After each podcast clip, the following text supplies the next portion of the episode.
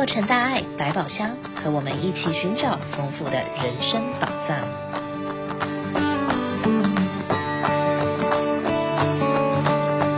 各位洛城大爱百宝箱的听众朋友们，大家早上好，我是您的主播王慈玉，欢迎您再度的收听我们的节目。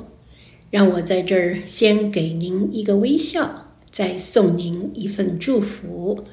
祝您幸福满满、平安吉祥。今天是圣诞夜的前夕，相信大家都在为着这一年的圣诞佳节而忙碌着。每个人都在尽心的为着家人及朋友们精心的挑选着礼物，到处都充满着过节的喜悦气氛。圣诞一过，接着迎来的就是新的一年了。时间可过得真快，但是几家欢乐几家愁。我今天要和大家分享的是一个真实的，而发生在二零一八年的慈善个案。由于慈济的大爱无所不在，这个个案由中国的提报。到了台湾花莲的本会，再由本会转到了美国的总会，让我们一起来听听慈琛师姐的访问，以及慈善的资深志工嘉瑞师姐的关怀。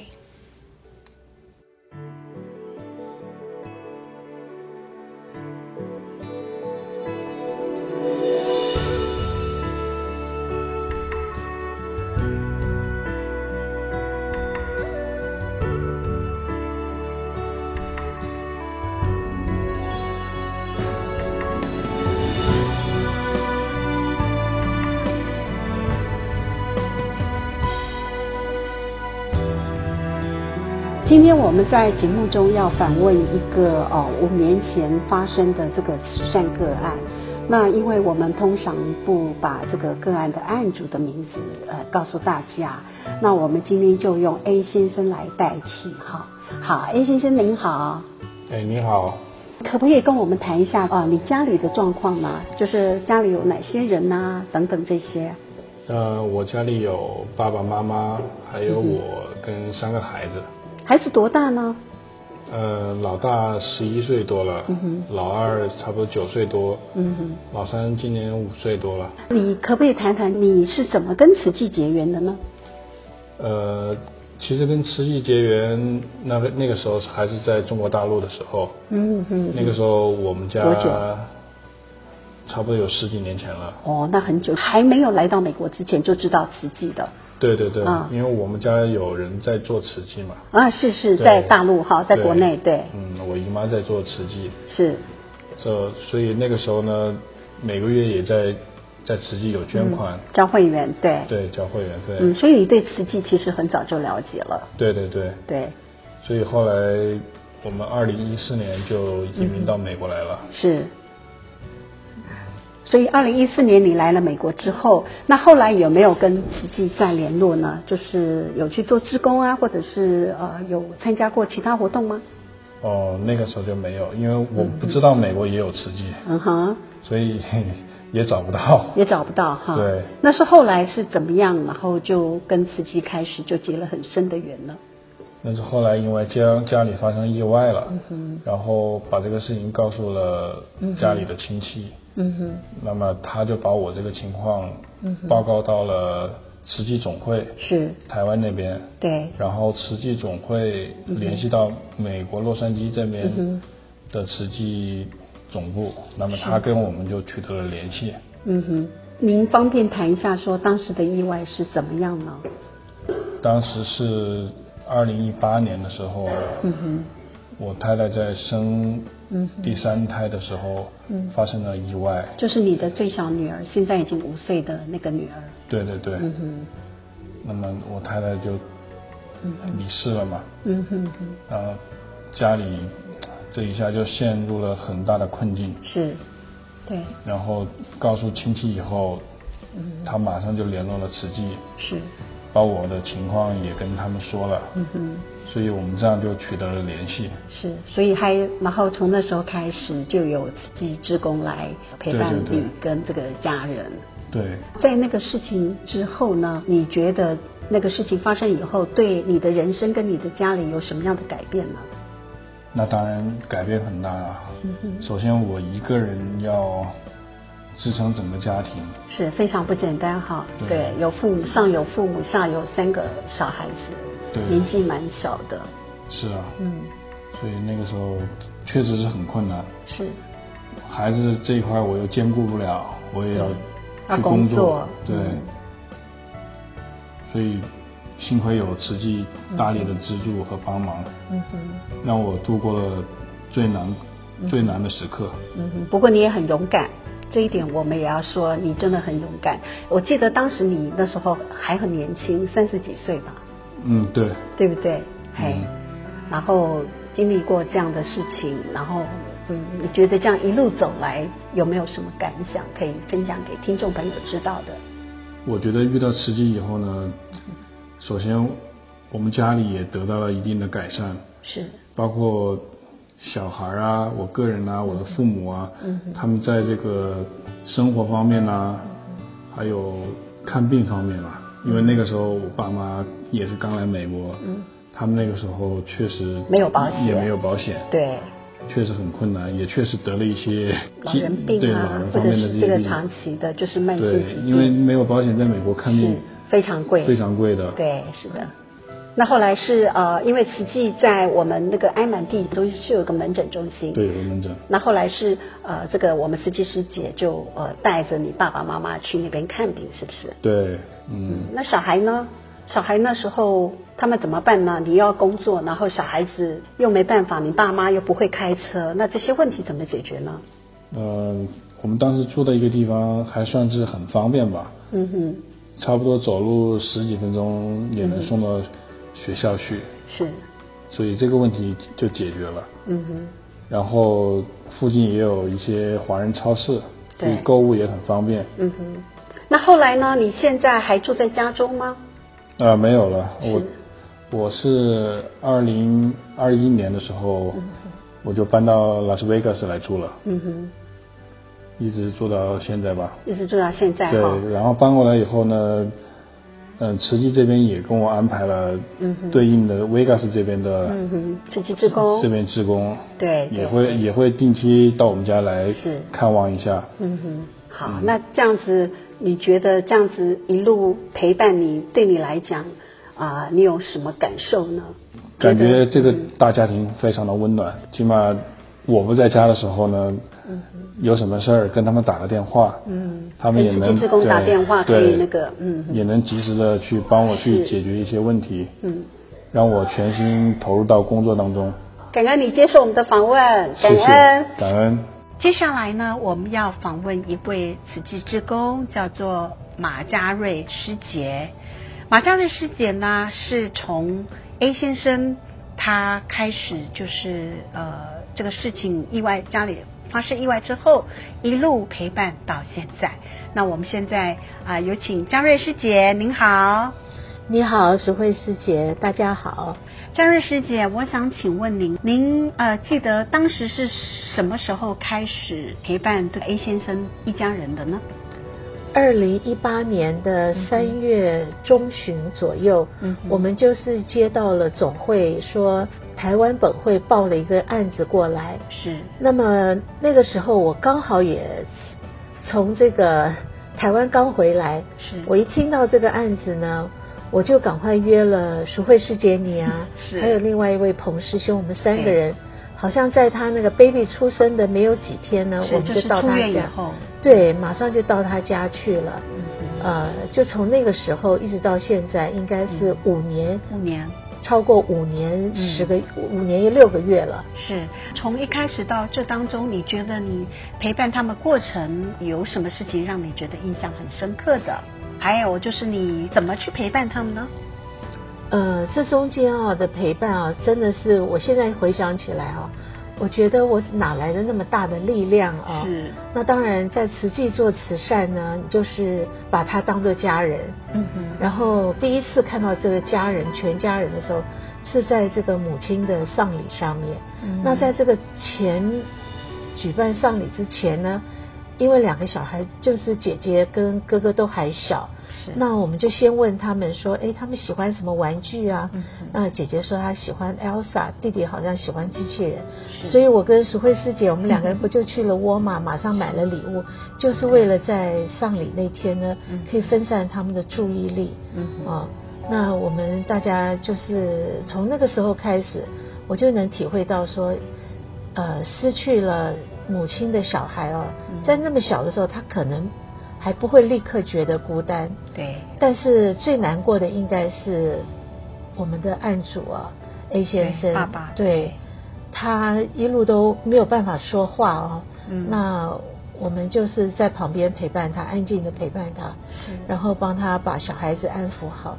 嗯。当然也看到了小孩子爷爷奶奶，就是 A 先生的母亲，爸爸妈妈。然后母亲呢，她本身就有半身不遂的这个问题。那所以我就觉得这不是一个简单的案子，嗯哼，呃，但是呢，我因为自己是慈济志工啊，你就会有这个力量啊，帮他们设想很多事情。这个爸爸呢，我觉得他很勇敢，他要很多去对政府机关的事情，对医院的呃这种往来，甚至那个时候呃要找律师，想要去做诉讼等等的啊，呃，我觉得我们就是尽自己的能力了。虽然我自己的英文不是很好，但是呢，每次都是就是有这股力量啊，让我很顺利的去沟通。然后他那个时候自己本身也要找一个工作，然后还要去做这个 Social Security 等等的，就是常常就是他他载我，或是我载他啊，嗯，我们就到处去跑，嗯哼，呃，你就陪着他跑这些机关，对对对。然后后来这个爸爸呢，呃。爸爸的爸爸爷爷呢，他自己本身有很严重的这个糖尿病，是。那那个时候呢，他也要去看医生，嗯、所以从那个时候开始呢，我就帮他们建立了各种医生的关系啊。嗯哼。我做了自己做了一个 Excel 的这个表格，就是他所家里需要、家里人需要的这个联络的电话。啊，什么都放在上面，让他们一目了然。联络人、地址啊，然后这个是一个什么样的 case，我都做了一个记录，很仔细的记录。每次去的时候，人家就会问我说：“哎，你是谁呀？”我还记得有一次你帮 A 先生打电话，然后人家问你说你是 A 先生什么人，所以你不知道怎么回答。对，后来我就跟他说我是他们家的好朋友，是，呃，以后我就用好朋友来称了。对，呃，偶尔呢我会说我是 volunteer，因为在在美国你说 volunteer，别人就会知道说哦你是一个志愿工作者，嗯，他们就不会问太多的问题。那好朋友他们也不会问太多的问题。实际上我发现我后来啊真的变成他们的家人的那种感觉，是。因为太熟悉他们的这个家里头的状况，对，所以呃小孩子。会，然后后来小孩子要上学又有问题，对不对？对对对，我又去学校里面去沟通。对，所以我还记得哈，那时候呃，他那个小儿子要上学，然后个呃，因为爸爸要工作，根本没有办法，对不对？没有人可以教他，奶奶呀又忙着教这个小的，对不对？对，然后后来小孩子学习就成了一个问题了。那后来我觉得，我记得你要花了很大的精神去帮忙，可不可以讲一下？那个时候。那个小哥哥哦，嗯，那时候还在念幼儿园嘛，是。那每天下课的时候，我就去接他，然后我们就到旁边的图书馆，啊、然后也有师兄就给了我一台电脑，然后我们就在图书馆念书。嗯，他就开始从打这个 A B C 开始啊，嗯、呃，我记得我们的确是，他也很听话，是。师姑奶奶说什么他。他就会做、嗯、做什么，然后会把他请他把功课拿出来，我们就在图书馆呢花两两个小时时间，嗯，做完功课了就送他回家，对，然后在路上会买一个他喜欢吃的葱油饼，让他带回去，对，呃，后来他英文慢慢可以说的时候，嗯、他就知道他开始叫我英文名字，嗯，哦，我觉得非常的欣慰啊，对，然后跟跟他们家人就像是一家人一样这样子。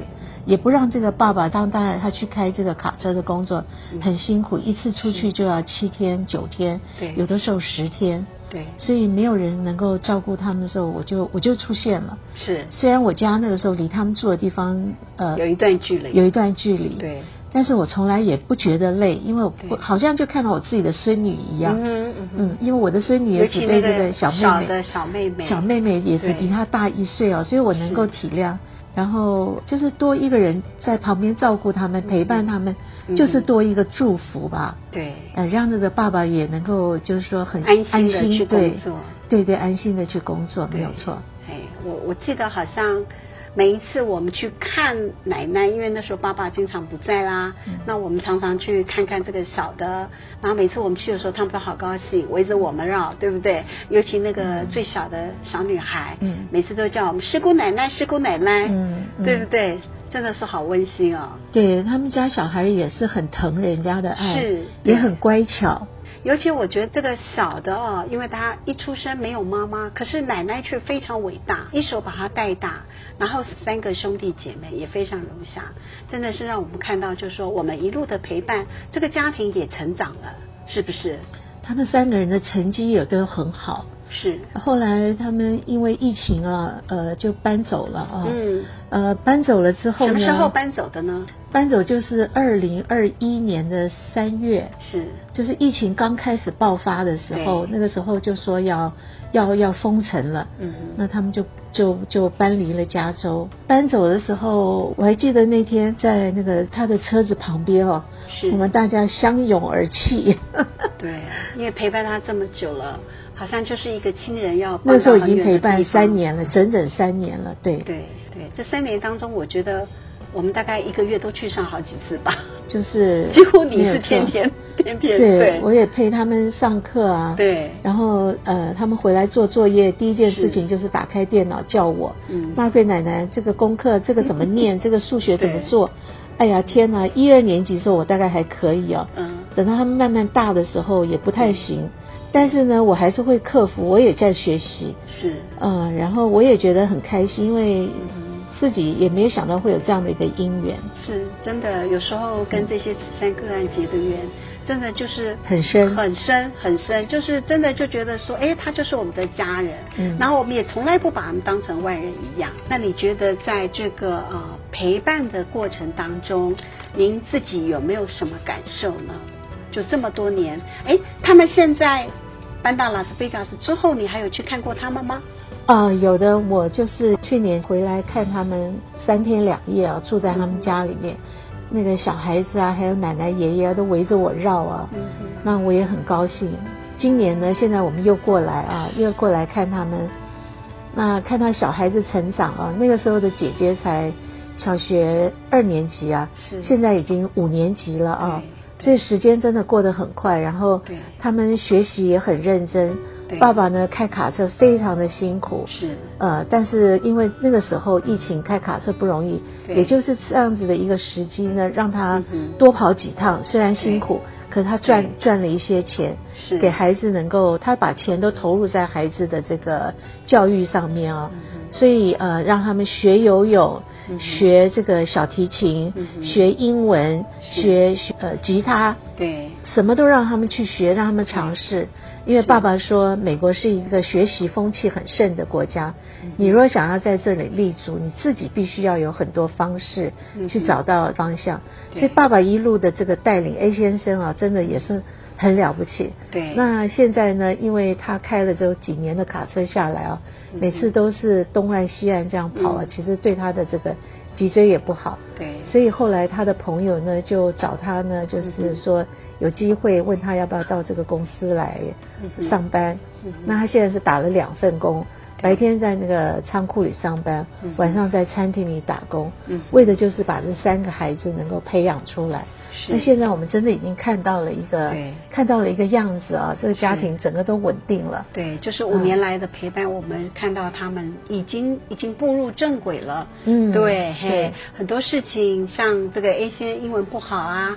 这个女儿也能够帮忙了，对对，真的我很欣慰。现在对他们呃学课业上的问题已经不必再打电话给你了，真的。所以这个其实就是我们慈济人一直要做的，让他可以从手心向上变成手心向下对不对？而且我觉得，呃，每次募款的这个呃 A 先生，他也很乐意捐款，在他的能力范围之内。嗯、然后我记得好像小孩子也有个铺满。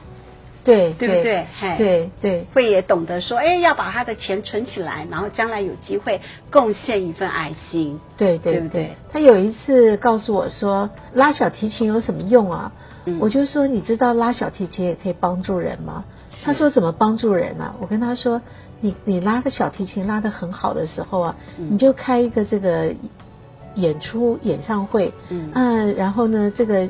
很多人就会来买门票啊，你就把这个买门票钱再捐出去帮助别人啊。嗯啊，他就说，哎，我从来没有想过我拉小提琴还可以帮助人，好棒哈、哦！可是我们就已经在他的心里植下一个爱的种子，对不对？让他知道做任何事情能够想到将来要怎么帮助别人很重要。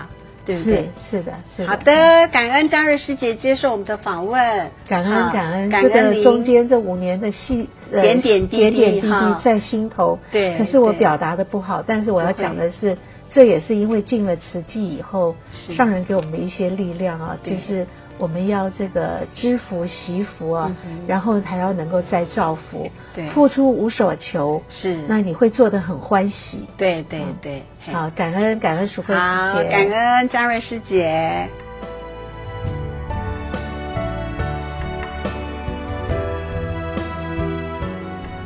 慈善是慈济的根，无缘大慈，同体大悲。我们不分国界、区域，展开了爱的接力，帮助了这个家庭，再加上 A 先生本身的努力，撑住了整个家。曾经看过一段话：快乐是一无所有，又一无所缺，人生也是如此。当我们遇到坎坷挫折的时候，要把曲折的人生看作是一种常态。不要悲观失望，要怀着平常心去面对前进中所遇到的坎坷和挫折，这就是人生收获的启示。在失去的时候，才会发现它比你想的更有价值。记住身边已有的，这才是最珍贵的。感恩大家的收听，今天我们的节目时间要告一段落了。祝福您健康快乐，有一个美好的平安夜。我们下回空中再会。